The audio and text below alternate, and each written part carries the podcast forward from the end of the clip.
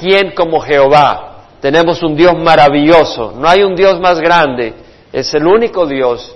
Y no podemos desear un Dios más maravilloso que el que tenemos, que envía a su Hijo Jesucristo a morir en la cruz por amor nuestro. Un Dios poderoso, un Dios omnipotente, todo poder y omnipresente en todas partes, omnisciente, que conoce todo, que transciende más allá del tiempo. Y hemos estudiado de que Miqueas era profeta de Judá, eh, de eh, Moreset, de Gat. Eh, Moreset una provincia, una vía al suroeste de Jerusalén, a unas 25 millas, y Moreset quiere decir eh, posesión, y Gat presa de, de, uva, presa de vino. En otras palabras, y lo hemos dicho ya varias veces, para mí esto me inspira a entender de que Miqueas ofrecía una copa de vino y ofrecía dos realmente de esa prensa de vino. Una era una copa de la ira del Señor, del juicio de Dios, y otra era la copa de bendición y de esperanza. Y nosotros tenemos acceso a una de las dos. Eh, cuando celebramos la Santa Cena, recordamos la ira que el Señor tuvo que vertir sobre su Hijo Jesucristo para que nosotros tuviéramos la copa de bendición. Y aquellos que rechazan la copa de bendición del Señor no les queda más que aceptar la copa de la ira del Señor por los pecados eh, que tenemos. Eh, bueno, Miqueas profetizó en los días de Jotam, Acaz y Ezequías y, y, siempre recordamos un poco estas cosas porque es bueno aprender, conocer y dominar, eh, bueno, no dominar, pero tener un entendimiento de la Escritura de los tiempos. Y sabíamos de que Jotán fue un buen rey en Judá, un rey que se hizo poderoso porque ordenó su camino delante de Jehová su Dios.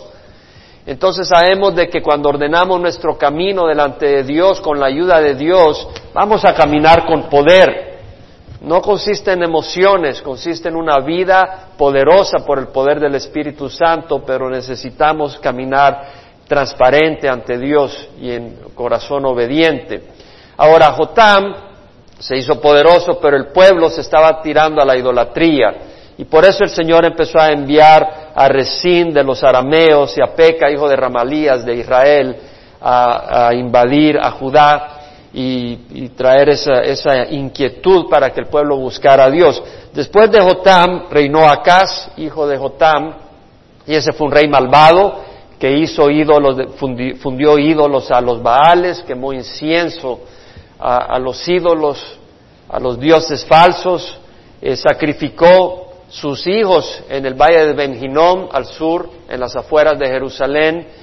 Entonces, eh, cerró el templo, cerró, el cerró la puerta del pórtico del templo de Salomón, del templo del Señor, eh, por su idolatría. Fue un rey malvado, eh, erigió un altar a dioses paganos de los arameos, quemó incienso y adoró a los dioses falsos. Eh, fue un terrible rey. Su hijo Ezequías fue un excelente rey. Él empezó abriendo el templo, eh, limpiándolo ceremonialmente, sacando todas las cosas idólatras que había en el templo. Además, celebró la Pascua y mandó correos, o sea, personas a invitar a la gente al norte de Israel y por todo Judá a que vinieran a celebrar la Pascua como nunca se había celebrado desde los días de Salomón y fue un hombre que hizo reformas religiosas y Dios les bendijo. Fue durante esos tiempos que eh, profetizó Miqueas.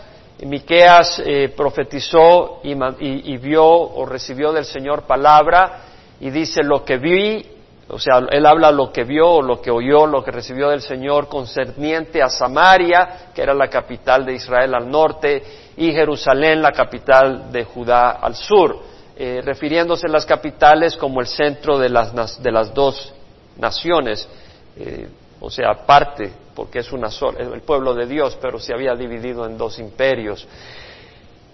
Ah, el primer capítulo y el segundo capítulo, el Señor, a través de Miqueas, lanza un juicio contra, la, contra su pueblo, contra Israel, por su idolatría y también por la opresión que había, por la codicia que los hacía robar eh, había gente que tenía influencia, había gente que era poderosa y ocupaba su poder. En la noche pasaban durmiendo y, soñando cómo iban a, quitarle el terreno o la casa a alguien y de esa manera hacían maldad a las mujeres, las dejaban sin casa, a sus hijos sin casa y el Señor prometió llevarlos al exilio y destruir totalmente a Samaria.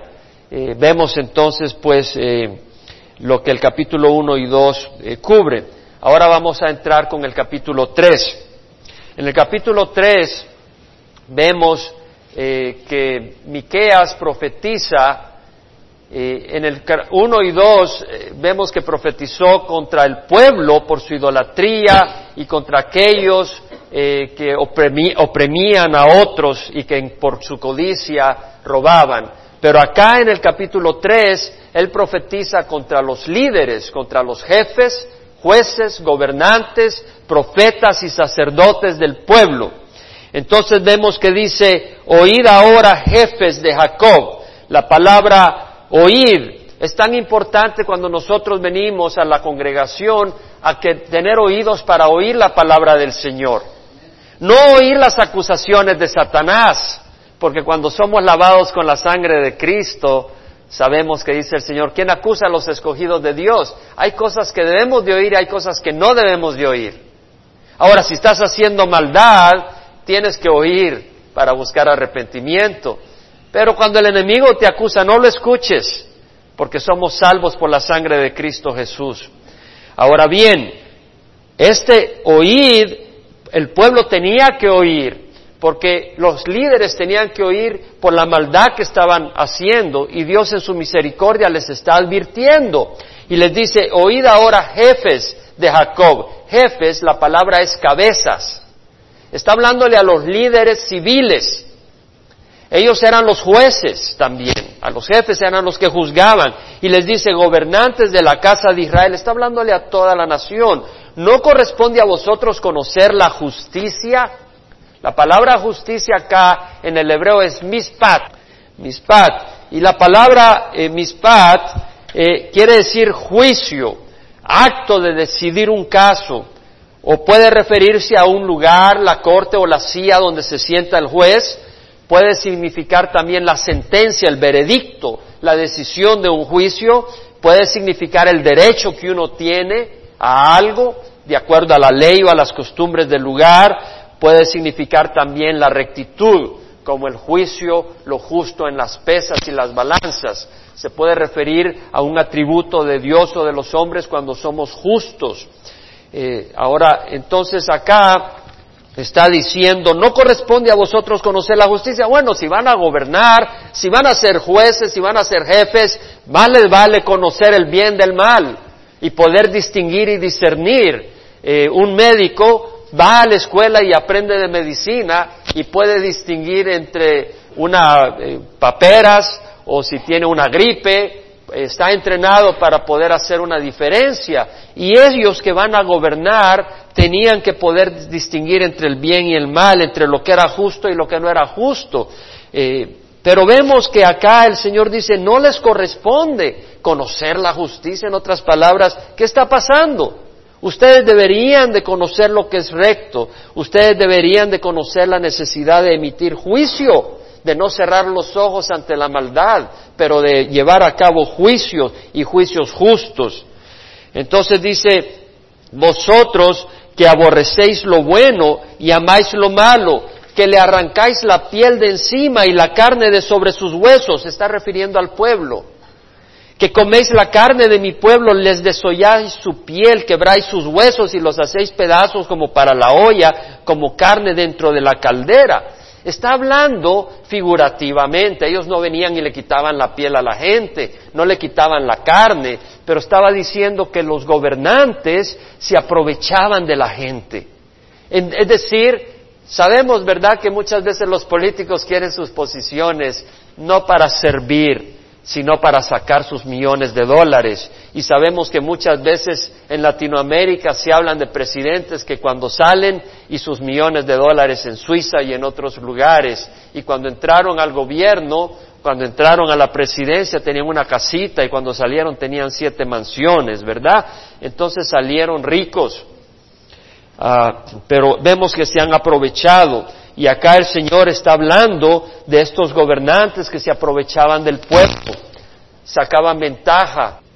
Ahora dice, vosotros que aborrecéis lo bueno y amáis lo malo. Es una frase importante de entender. La palabra amáis acá en el hebreo es ahab. Y esa palabra incluye amar como cuando uno ama a Dios, a una persona, a un miembro de la familia, puede implicar eh, afecto sexual, o apetito humano hacia las cosas, como a la comida, a la bebida, al sueño, a la sabiduría. Eh, entonces dice, vosotros que aborrecéis lo bueno y amáis lo malo. El Señor les está recriminando, porque lo normal es que uno ame lo bueno y aborrezca lo malo. Pero dice, no, ustedes aman lo malo y aborrecen lo bueno. La palabra amar lo malo, eh, ya dijimos que puede significar un apetito hacia algo, Ahora, yo creo que nosotros debemos de usar y estudiar la palabra del Señor con el deseo de conocer del Señor y conocer su luz y que nos ayude a caminar en esa luz. Entonces, cuando nosotros vemos que ellos amaban lo malo, yo me pregunto, ¿y nosotros qué amamos? Es decir, nosotros en qué invertimos nuestro dinero y tiempo, porque ahí podemos saber qué es lo que nos llama la atención, a qué es lo que nos, dónde tenemos nuestro afecto. ¿Qué es lo que desmedidamente recibe nuestra atención? Porque el que debe de recibir nuestra adoración es Dios. Y lo demás que reciba esa atención son ídolos. Eh, el deporte puede ser un ídolo. Tú puedes vivir para el deporte. La televisión puede ser un ídolo.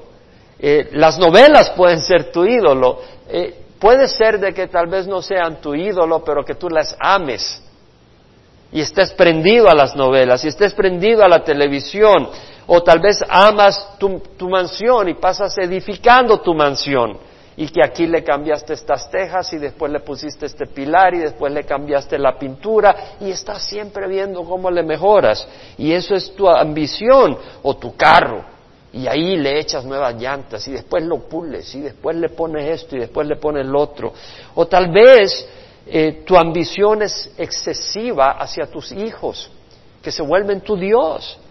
Toda tu atención es para ellos y, es importante servirle a tus hijos, pero ellos no deben de ser tu Dios. Tú debes de vivir para Cristo. O tu novio, o tu novia, o los video games. Tal vez pasas todo el tiempo con los video games, o bodybuilding. Ya esa es tu pila, ¿no? Y ahí estás que toda la nutrición y todo lo es bodybuilding. O tal vez es pasear y entretenerte y en eso pasas tu tiempo, solo pensando dónde vas a pasar las vacaciones. Y ya, y pasas todos los meses planeando cómo la vas a hacer.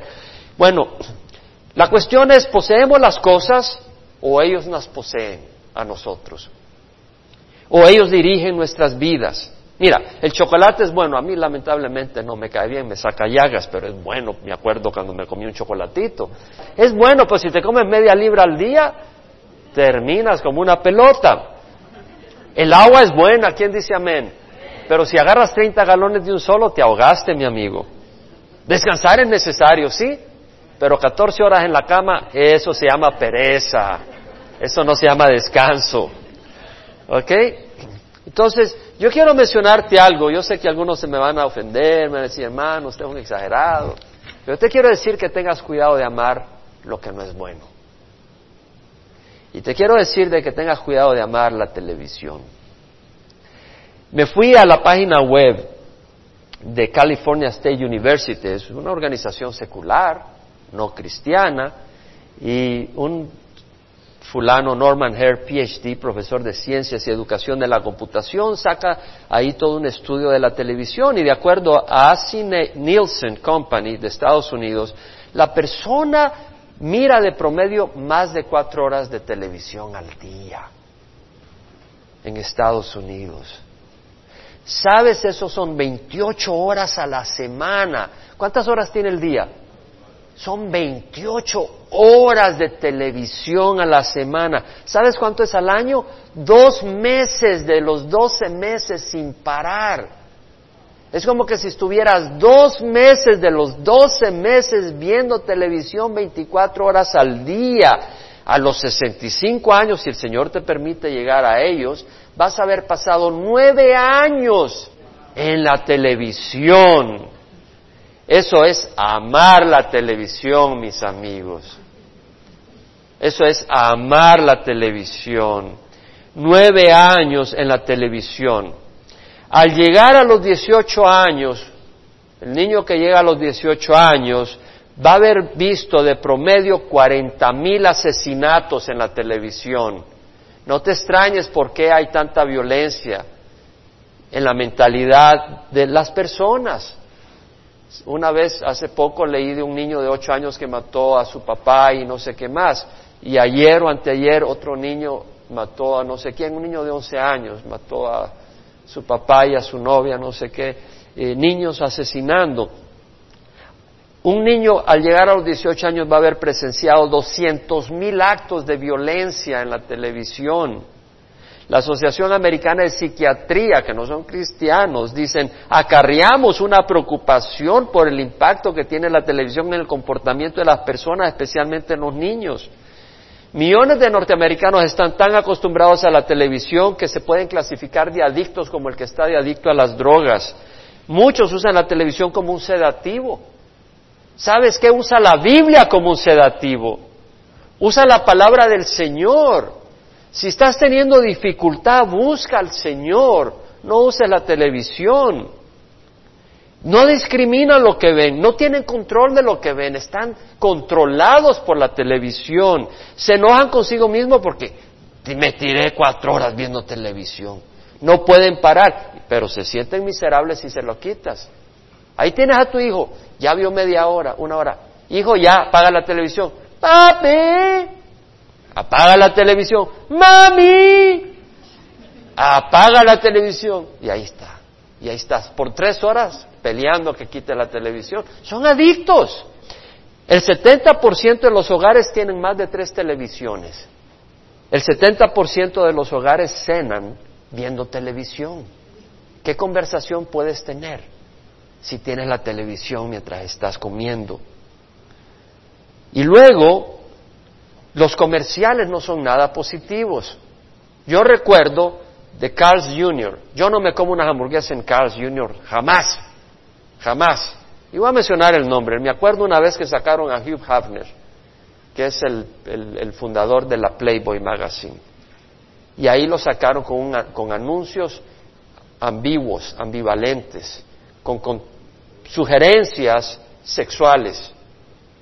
Y en el programa normal, un niño ve de promedio 20 mil anuncios en la televisión al año. ¿Sabe cuándo? En el año 1993, ya hace muchos años, 100 compañías, las 100 compañías principales invirtieron 15 mil millones de dólares en los anuncios. Ahora es mucho más. Ellos van a manipular tu mente para lograr tu dinero.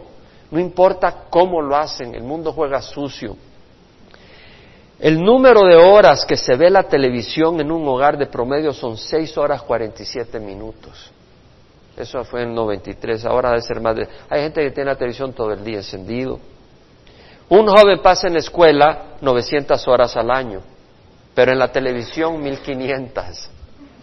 ¿Cómo es posible? La culpa no es de los niños, hermanos. Los niños no fueron tirados al aire.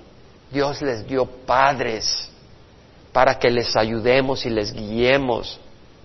Y si el niño, si tú dejas que las, todos tenemos una naturaleza pecadora, y si tú dejas que la naturaleza pecadora del niño, en su ignorancia, dirija tu hogar, pobrecito de tus hijos.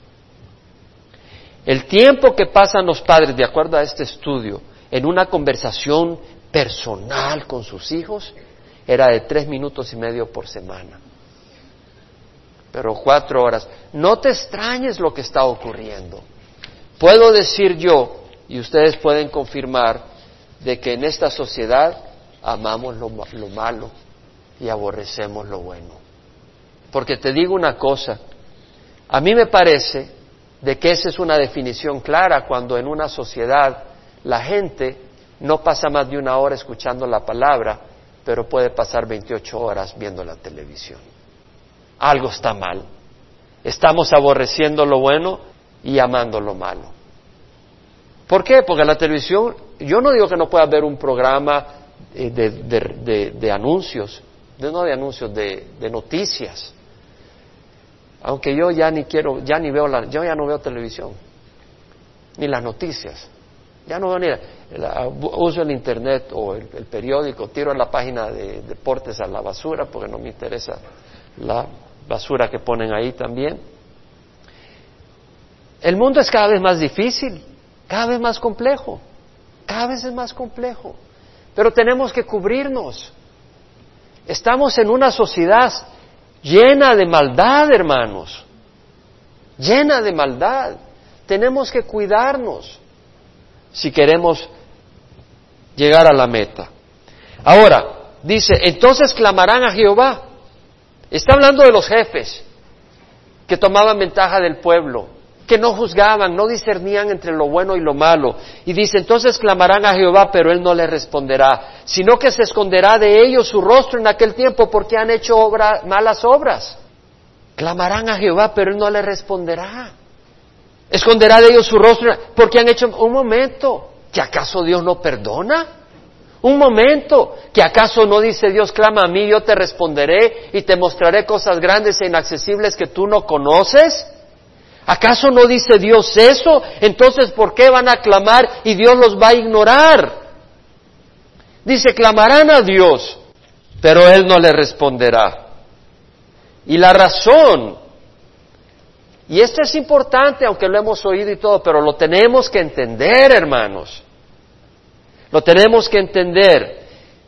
No basta clamar si el corazón no está de acuerdo al Señor. Tú puedes clamar, pero si tu corazón no está alineado, de nada sirve que pilles. El Señor lo dice claramente. Más engañoso que todo es el corazón y sin remedio. Yo Jehová escudriño el corazón y pruebo los pensamientos para, para dar a cada quien según sus caminos, de acuerdo al fruto de sus obras.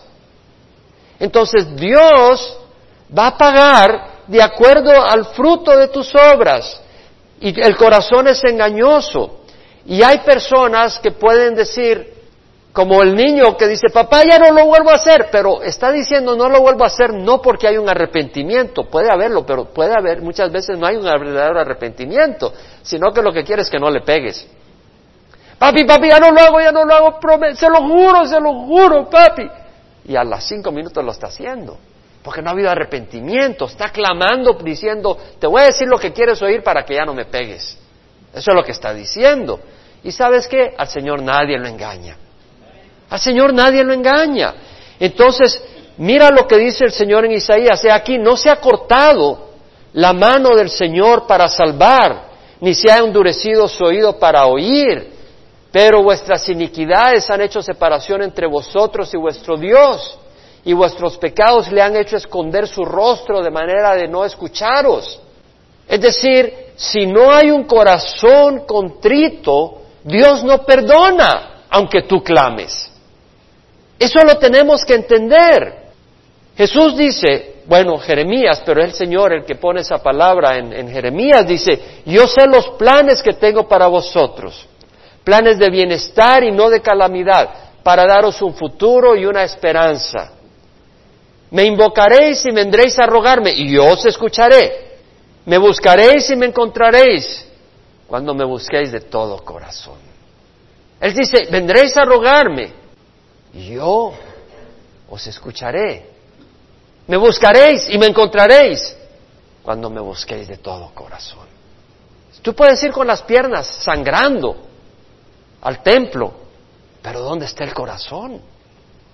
¿Por qué me dice Señor, Señor y no haces lo que yo os digo? Dice el Señor. Entonces, el requisito es el corazón arrepentido. Jesucristo mismo, cuando Juan había sido encarcelado, vino a Galilea proclamando el Evangelio de Dios y diciendo, el tiempo se ha cumplido, el reino de los cielos se ha acercado, arrepentíos y creed en el Evangelio. El Evangelio, la buena noticia, pero tiene que haber un arrepentimiento. Hay muchas personas que dicen, yo soy cristiano, yo creo en el Evangelio, pero no ha habido arrepentimiento y siguen caminando en la oscuridad. Y estos jefes, estos líderes, no tenían arrepentimiento. Y el Señor dice, clamarán a Jehová, pero no le responderá. ¿Sabes que es muy peligroso que tú digas, yo voy a seguir caminando en el pecado? Cuando venga el Señor voy a clamar. De nada sirve clamar si tu corazón no es arrepentido. Y tal vez tú digas, Señor, perdóname, pero no hay un corazón arrepentido. Estás diciendo, perdóname, pero ya no me ataques. Ese no es un arrepentimiento. Ahora es el momento del arrepentimiento. Ahora que tú puedes considerar las cosas y tú puedes evaluar el amor de Dios y puedes considerar la misericordia de Dios y puedes considerar la advertencia de Dios y decir, Señor, tienes razón, perdóname, ayúdame a cambiar. Ahora es el momento, porque de Dios nadie se burla. Y cuando tú clames de corazón, el Señor te perdona. Totalmente. El Salmo 103, versículo 10 al 14, nos dice, bueno, y, antes, dice que eh, Jehová es compasivo y, clemente y compasivo es el Señor. Salmo 103, 8, compasivo y clemente es Jehová, lento para la ira y grande en misericordia. Y versículo 10 dice, no nos ha tratado según nuestros pecados, ni nos ha pagado conforme a nuestras iniquidades porque como están de alto los cielos sobre la tierra, así es de grande su misericordia para los que le temen. Es decir, para los que le honran. Es decir, para los que lo reconocen como Dios. Como está de alto los cielos sobre la tierra, así es de grande su misericordia para los que le temen. No para aquellos que simplemente usan sus labios para manipular a Dios. A Dios nadie lo manipula. Para los que le honran. Por eso tenemos ese versículo que dice, adoremos a Dios con reverencia y alegrémonos con temblor.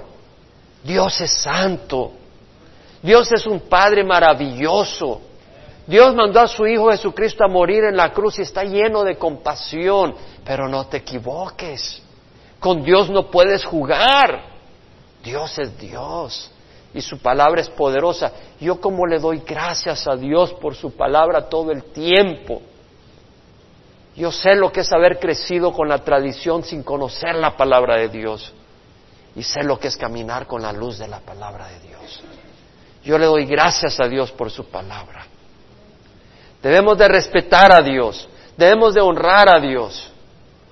Y dice la palabra, como está de lejos el oriente del occidente, así alejó de nosotros nuestras transgresiones. Como un padre se compadece de sus hijos, así se compadece el Señor Jehová de los que le temen, de los que le honran. Él sabe de qué estamos hechos, Él sabe que somos polvo, Él sabe que somos polvo, tiene compasión, Dios nos ama. Ah, Puede haber arrepentimiento sincero, pero no necesariamente quiere decir que Dios va a quitar siempre las consecuencias. Si tú vives una vida promiscua, estaba viendo en la juventud la cantidad de enfermedad venérea que está transmitiéndose entre los jóvenes, es tremenda el porcentaje. Y, tal vez tú vienes y, y, sigues un estilo de vida donde tienes sexo fuera del matrimonio, no estás casado y tienes sexo, y te pegan una enfermedad venérea, Dios te puede perdonar el pecado. Si no te arrepientes, te vas al infierno, porque la fornicación y el adulterio son, Dios no lo honra. Y, te puede caer una enfermedad venérea, te puede caer el SIDA, y Dios te puede perdonar. Y si tú te arrepientes, Dios te va a perdonar. Pero Dios no te va a necesariamente quitar las consecuencias de tu pecado. Y lo puede dejar ahí para ayudar a la sociedad a recapacitar y para que otros no sigan ese camino de destrucción. Siempre recuerda y recordemos, debemos de recordar estas cosas para no caer. Ahora, el versículo 5 al 7 vemos que ahora el Señor, después de haber hablado su dictamen, su juicio contra los líderes y los gobernantes, ahora habla contra los profetas y dice, así dice Jehová acerca de los profetas que hacen errar a mi pueblo. Cosa increíble. El profeta es el que habla de nombre de Dios y acá en vez de darle luz al pueblo les trae error. Hace errar a mi pueblo, los cuales cuando tienen algo que morder proclaman paz. Aquí unos taquitos, pastor. Paz, hermanitos, todo bien. Oh, Ofra, Ofra maravilloso. Don Francisco maravilloso, ponlo ahí, me cuentas que vieron. Ay, ¿qué viste en la televisión? No te preocupes, tiene que probar un poco el mundo. ¿Así? Con que le dieron unos taquitos ya, están comprados. Cuando tienen algo que morder proclaman paz, pero cuando aquel no les pone nada en la boca declaran guerra santa. O sea, de que, mira, o sea, son, no son pastores, son a sueldo. No son pastores, sino que están a sueldo. Están comprados, no sirven a Dios, no sirven al pueblo, se sirven a sí mismos. ¿Y cuál es el resultado? Por tanto, para vosotros será noche sin visión y oscuridad sin adivinación. Noche sin visión. Es decir, ellos van a estar en oscuridad, no van a tener la luz de Dios. Oscuridad sin adivinación. Van a estar en oscuridad, no van a tener palabra verdadera. Porque Dios no va a dar su palabra a alguien que es comprado, a alguien de que lo que busca es servirse a sí mismo. Se pondrá el sol sobre los profetas y se, se, oscurecerá el día sobre ellos, es decir, les vendrá el desastre en la plena luz del día. Los videntes serán avergonzados y confundidos los adivinos. Todos ellos se cubrirán la boca porque no hay respuesta de Dios. Es decir, estos profetas falsos, el día llegó cuando fueron al exilio y hubo una matazón del pueblo de Dios porque habían errado por la guía equivocada y falsa de estos falsos profetas. El pueblo quería oír que les hablaran vino, que todo estaba bien, que, hablara de las cosas bonitas, pero que no le dijera lo que les molestaba. Y como no quisieron oír lo que les molestaba, ni oyeron de arrepentimiento, un día llegó el juicio y esos falsos profetas fueron avergonzados porque se dieron cuenta todo el mundo que ellos no hablaban de parte de Dios, de que eran falsos. No hay respuesta de Dios. Hay líderes religiosos que no ven, que están en la noche sin visión, que están en la oscuridad sin adivinación, porque no sirven a Dios, sino que buscan servir a una estructura eclesiástica, a una organización denominacional y no al Dios viviente. Yo quiero que usted sepa que yo aquí le sirvo a Cristo Jesús, no a Calvary Chapel, aunque soy miembro de la familia de Calvary Chapel y amo a esa familia, pero principalmente soy miembro de la familia del cuerpo de Cristo. Y a quien sirvo es a Cristo Jesús. En el momento en que tú empiezas a servir a la organización, si la organización se desvía, donde va Vicente va la gente, todo el mundo cae en el hoyo. Hay que poner los ojos en Cristo. Y por eso hay líderes religiosos que están en la oscuridad. Porque Jesús, bueno, el salmista dijo, lámparas a mis pies tu palabra. Pero ellos no están caminando bajo la luz de la palabra, sino bajo la luz de enseñanzas de hombre. No hablan de la palabra de Dios. No exponen el engaño de evolución. Ese es un engaño que viene del infierno y destruye vidas. No hablan del arrebatamiento de la iglesia. ¿Qué cosa? Yo no oí nunca el arrebatamiento de la iglesia hasta los 30 años. Y todas las semanas en toda mi vida fui a la iglesia y jamás se me habló del arrebatamiento, que la iglesia iba a ser arrebatada. Para mí el concepto del fin del mundo era algo lejanísimo. No, hermanos, el Señor viene pronto, su segunda venida está cercana. Y te digo una cosa, si tú te mueres antes, la segunda venida del Señor para ti ya llegó, porque vas a tener que enfrentarte a Dios. No predican contra la idolatría. El Señor no aprueba que tú te le arrodilles a algo hecho con tus manos. Al único al que te le puedes arrodillar es a Cristo Jesús. No predican la necesidad de tomar la cruz. Si alguno desea venir en pos de mí, niéguese a ti mismo. Tome su cruz cada día y sígame. Porque el que quiere, hermano, ¿y usted por qué nos dice eso? Porque el Señor lo dijo. Si alguno desea venir en pos de mí, niéguese a sí mismo. Oh, pero es bueno. Porque el Señor no nos quiere quitar la vida abundante. Él nos vino a dar vida abundante. Pero esa vida abundante no se encuentra buscando la vida, sino entregando la vida. Es ahí donde está la abundancia de la vida. Porque le cambiamos y le damos a nosotros nuestra vida y Él nos da vida del cielo. Si alguno desea venir en pos de mí, niéguese a sí mismo, tome su cruz cada día y sígame, porque el que quiera salvar su vida la perderá, pero el que la pierda por mí la ganará. Ha llegado la hora, dijo Jesús, para que el Hijo del Hombre sea glorificado. Y si el grano de trigo no cae en la tierra y muere, queda él solo, pero si muere produce mucho fruto. Si el grano de trigo no cae en la tierra y muere, queda él solo. Pero si muere, produce mucho fruto. ¿Sabes cómo muere el grano? Solo. ¿Cierto? Cuando uno muere, ahí muere solo. Tú tienes que darle la vida a Jesús, independiente de si tu vecino o tu pariente la da o no la da. El que quiera y ame su vida la perderá, pero el que aborrezca su vida por mi causa la conservará para vida eterna.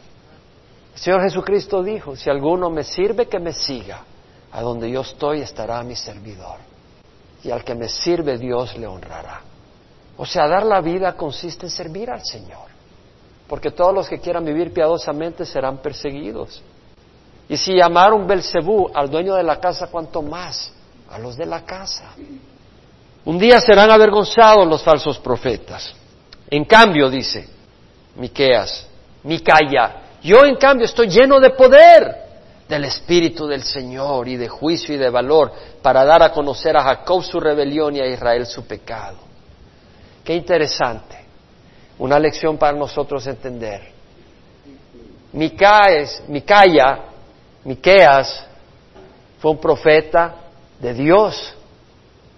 Él tuvo que profetizar, él tuvo que hablar, él tuvo que ir contra la corriente, como dice, como dice Pancho Juárez. El pez muerto sigue la corriente. Para ir contra la corriente no puedes estar muerto, tienes que estar muy vivito. Necesitamos el Espíritu Santo para ir contra la corriente. No puedes sin el Espíritu Santo. El Señor Jesucristo le dijo a los discípulos, a los apóstoles, después de resucitar y se le apareció a ellos, les dijo, no salgan de Jerusalén hasta que reciban la promesa del Padre que yo les he dicho. Y luego dijo, recibiréis poder cuando el Espíritu Santo descienda sobre vosotros y me seréis testigos en Jerusalén, Judea y Samaria hasta los extremos del mundo. Se necesita el poder del Espíritu Santo para vivir la vida del cristiano. Miqueas dice, yo estoy lleno de poder del Espíritu Santo y de juicio. Es decir, él llevaba el juicio de Dios al pueblo de Israel. Pero no era de su propia naturaleza, sino que el Espíritu Santo le dio ese juicio que dar. Y valor Pablo dijo, Dios nos ha... Eh, sí, Pablo le dijo a Timoteo, no habéis recibido un espíritu de cobardía, sino de poder, amor y de dominio propio. No hemos recibido un espíritu de cobardía, sino de poder, el del Espíritu Santo, de amor y de dominio propio. Lo necesitamos para juzgar las cosas. El hombre natural no acepta las cosas del Espíritu de Dios, pero ¿qué es, el pero qué es espiritual? juzga todas las cosas, mas Él no es juzgado por nadie, porque ¿quién conoce la mente del Señor? Mas nosotros tenemos la mente de Cristo. Es decir, con el Espíritu Santo podemos juzgar lo que es bueno y lo que es malo. Podemos distinguir entre el bien y el mal para gobernar nuestras vidas. Y viene en el versículo 9 y dice, aborrecéis Oíd ahora esto, jefes de la casa de Jacob y gobernantes de la casa de Israel, que aborrecéis la justicia y torcéis todo lo recto. Aborrecían la justicia, los jueces, tuercen lo recto. La palabra torcer es akash, que quiere decir distorsionar, declarar perverso o torcido, torcer. Entonces ellos torcían lo recto, en otras palabras, lo que era justo, lo manipulaban, lo torcían. El juicio justo, no. Si había que darle 500 a alguien, le daban una mordida, solo le daban 10, torcían lo justo. Hacían las cosas torcidas, pero una palabra eh, torcer también puede decir declarar perverso. Hace unos días conversaba con un hermano y hablábamos un poco sobre el Dios del Antiguo y el Dios del Nuevo Testamento y sobre eh, la matanza de niños y cosas. Y el miércoles el Señor, porque el Salmo 4 que estudiamos tocaba algo bien interesante, el Señor me llevó a tratar ese tema con bastante dedicación. Y hay personas que juzgan a Dios y dicen Dios es injusto. Y no me estoy refiriendo a este hermano, pero me estoy refiriendo de que sí sé que en el mundo hay personas que juzgan a Dios y dicen, bueno, ¿y qué del que muere sin oír el Evangelio? ¿Y qué de los niños que allá? ¿Y qué acá y qué allá? Como quien dice, ¿y qué Dios? A ver, ese Dios, ¿cómo es así? Pero, como compartía el miércoles, la madera, el hierro, el potasio, el calcio, no tiene concepto del bien y del mal. No tiene una mente moral. Dios es el que ha puesto en cada hombre una conciencia para poder distinguir entre el bien y el mal, aunque está distorsionada por el pecado, pero Dios es el que pone en nosotros el concepto de la justicia. ¿Cómo puede ser la criatura más justa que el Creador que ha puesto en nosotros el concepto de la justicia? No puede ser. Dios es justo. Y luego dice, edificáis a Sión con sangre y a Jerusalén con iniquidad. Le está hablando a los jefes. O oh, estaban construyendo la ciudad y edificándola gloriosamente, pero a costa de sangre, a costa de injusticia. Y esto es algo que nos debe hacer reflexionar. Lo que hacemos o lo que logramos, ¿a costa de qué lo hacemos? Tenemos que mentir, engañar, matar. O un, bebé más, salió embarazada la mujer, un bebé más. No, eso nos va a costar la casa, mejor matar al bebé para poder hacer los pagos de la casa. O deshácete del bebé porque no estamos casados. O deshácete del bebé porque queremos pasear antes de tener hijos. No es el momento. ¿A costa de qué tenemos el estándar de vida que queremos tener? Sus jefes juzgan por soborno, sus sacerdotes enseñan por precio. Recuerdo cierta persona que su esposa había sido casada antes y por adulterio se terminó ese matrimonio. Y en la iglesia tradicional, para tratar el caso, le, pedían 700 dólares para considerar el caso legalmente y anular el matrimonio previo de esa mujer para poder reconocer el matrimonio nuevo con ese hombre. 700 dólares y cinco años en un proceso eclesiástico. Mis amigos, Dios no vende las cosas. Dios da libremente el perdón de pecados y Él juzga sin cobrar. Sus profetas, sus sacerdotes enseñan por precio, sus profetas adivinan por dinero.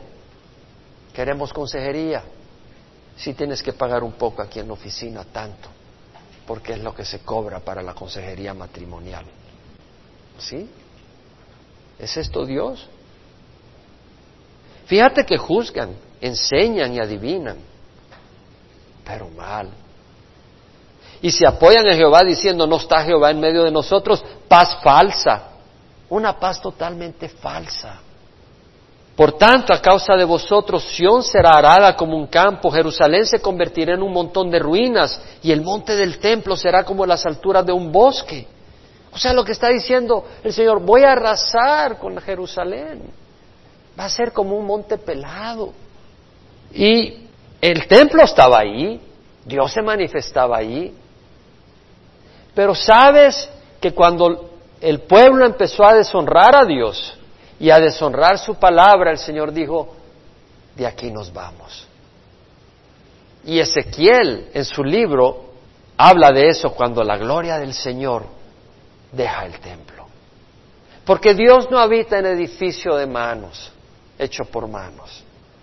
El Señor en Isaías dice, habito en lo alto y santo, y con el contrito y humilde de espíritu para vivificar el espíritu de los humildes y para vivificar el corazón de los contritos. Ahí habita el Señor.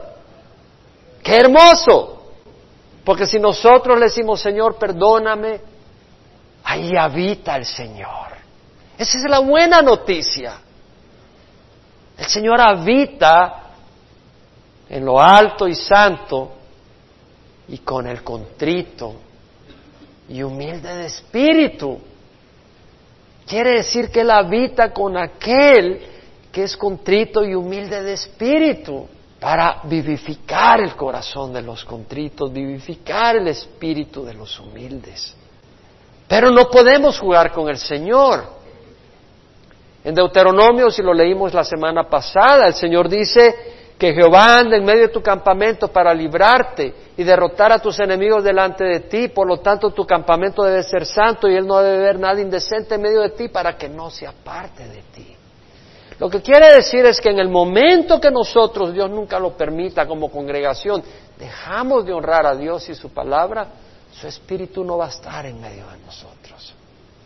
Pero si seguimos honrando a Dios y su palabra, su espíritu se va a seguir manifestando en medio de nosotros. Porque su espíritu se manifiesta no por la hermosura de los edificios, ventanas de colores, sino si el corazón es contrito y el espíritu es humilde. Y si a quien buscamos honrar es al Señor y no a organizaciones, y a quien buscamos seguir es al Señor de corazón. Y para nosotros como congregación, Vivimos en tiempos malos, hermanos. Cuidado de amar lo malo y aborrecer lo bueno. ¿Cómo, ¿Cómo, gastamos nuestro tiempo? ¿En qué pasamos usando nuestros recursos? Nuestro dinero, ¿en qué lo invertimos?